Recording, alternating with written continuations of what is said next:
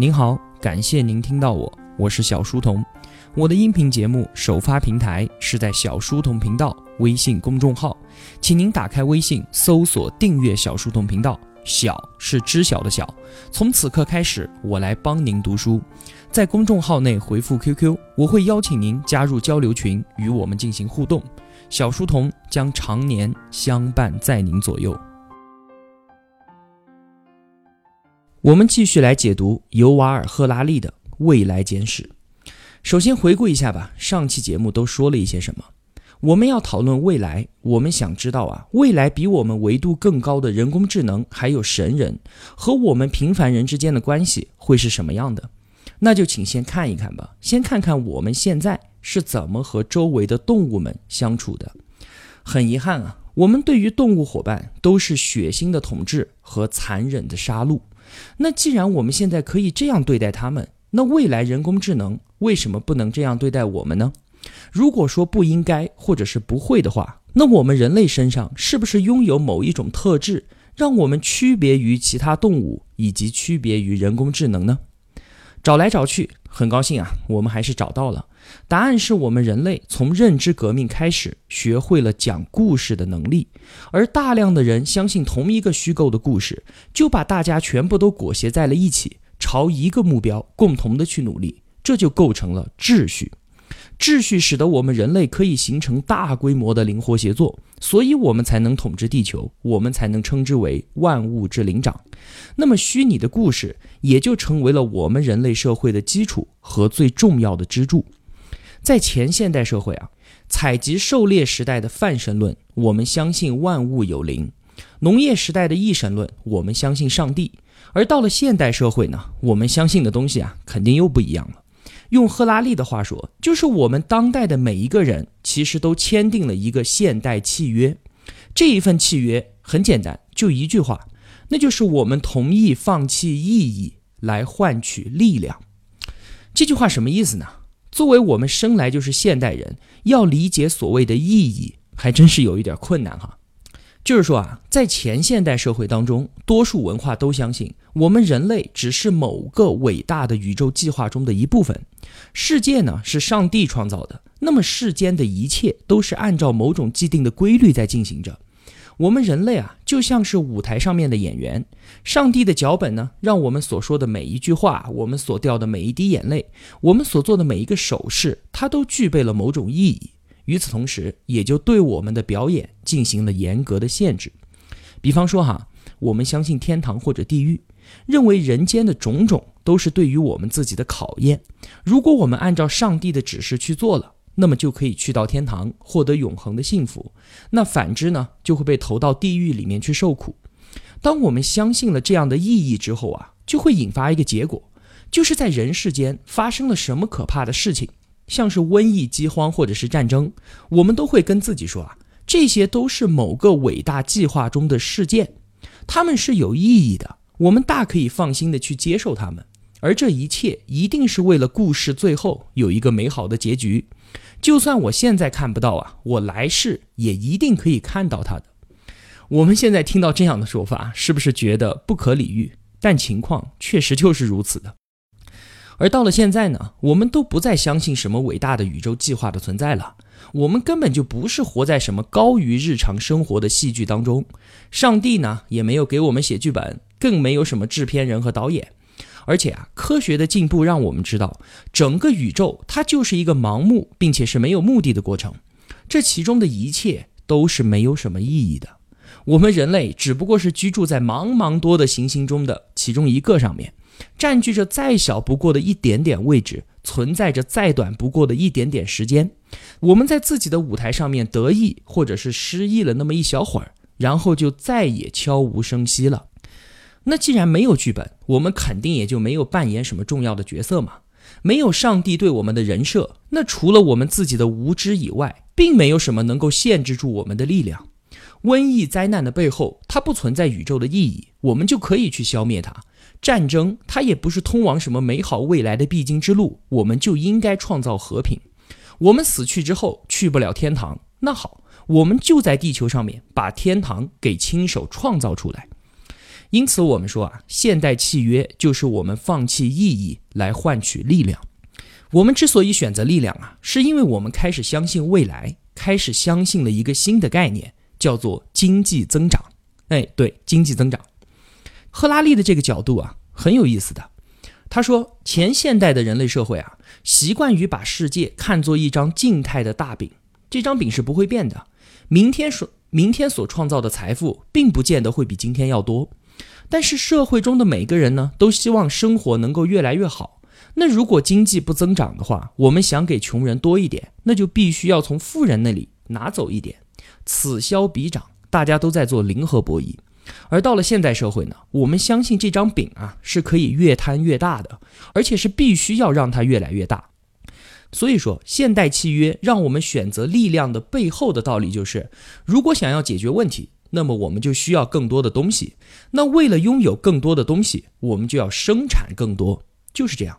所以在今天，不管是政治、经济还是宗教，其实都是在依靠把这张饼越摊越大，依靠经济增长来解决几乎所有的问题。那信奉经济增长，这可不单单是我们中国改革开放三十多年来的想法，其实全世界它都是一样的。那说到这里，我们就会问哈。为什么几千年来我们没有办法用技术进步、用科学来推动经济增长呢？为什么最近几百年却可以做到？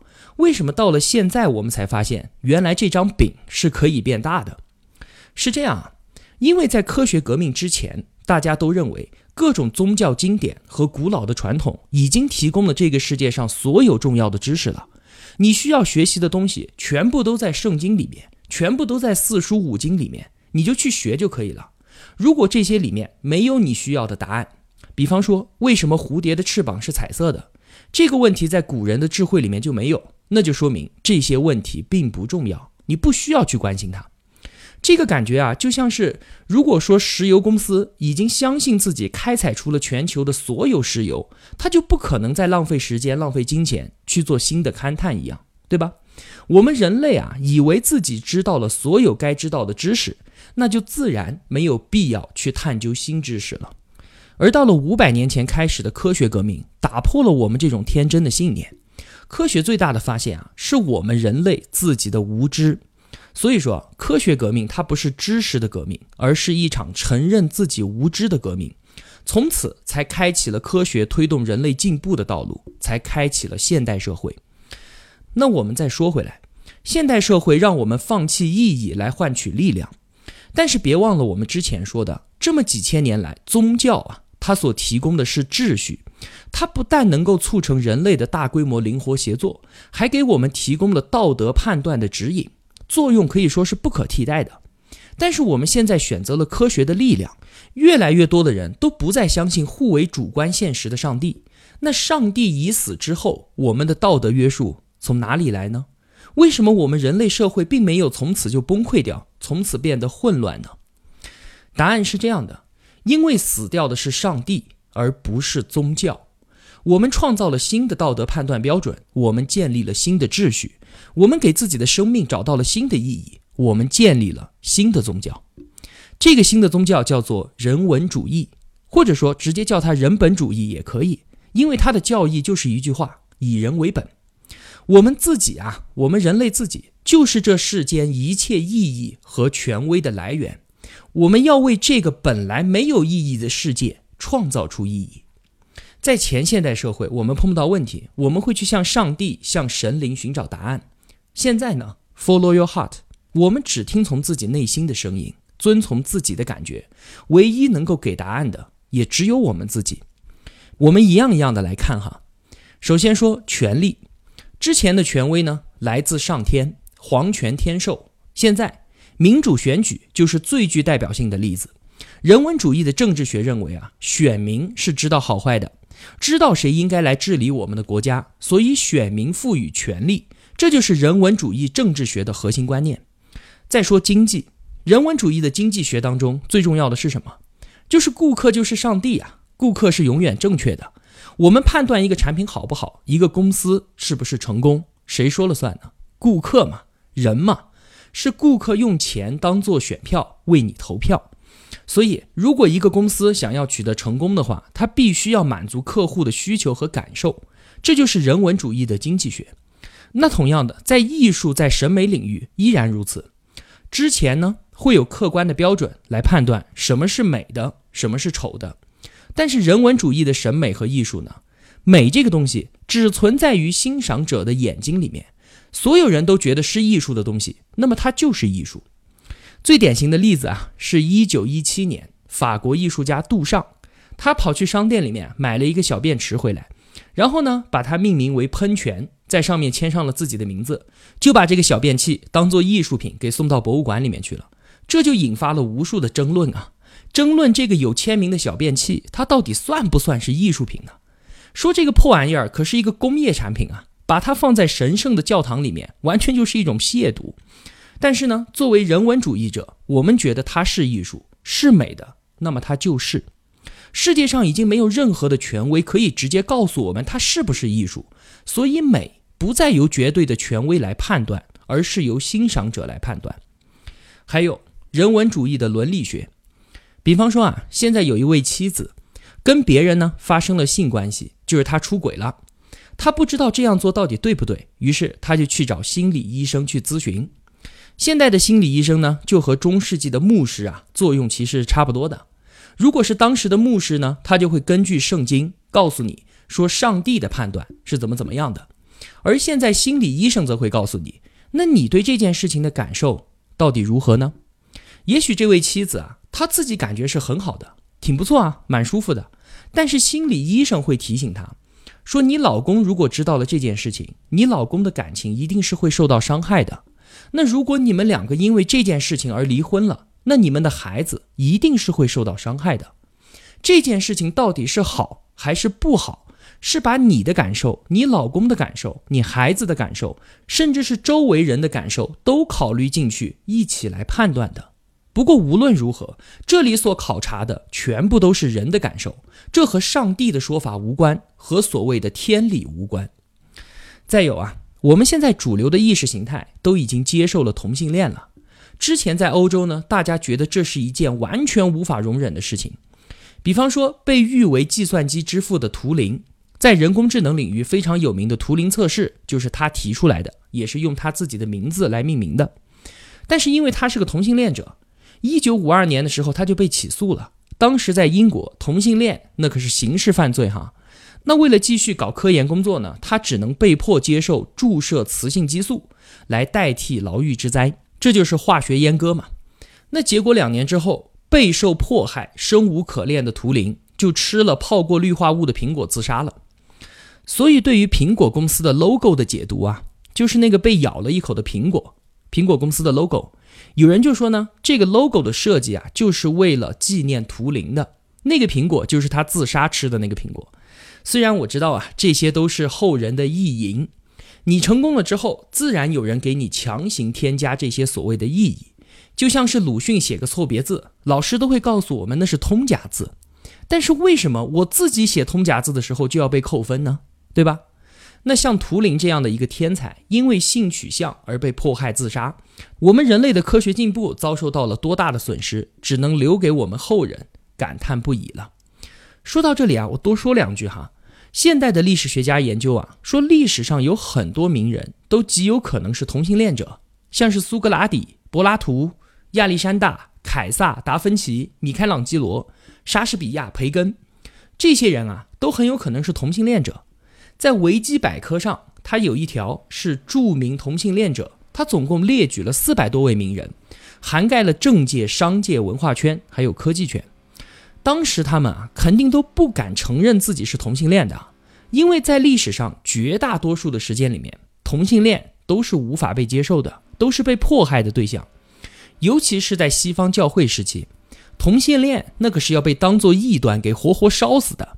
那到了近现代呢，就像图灵一样，要么被判刑，要么就是像处置强奸犯一样的把你化学阉割掉。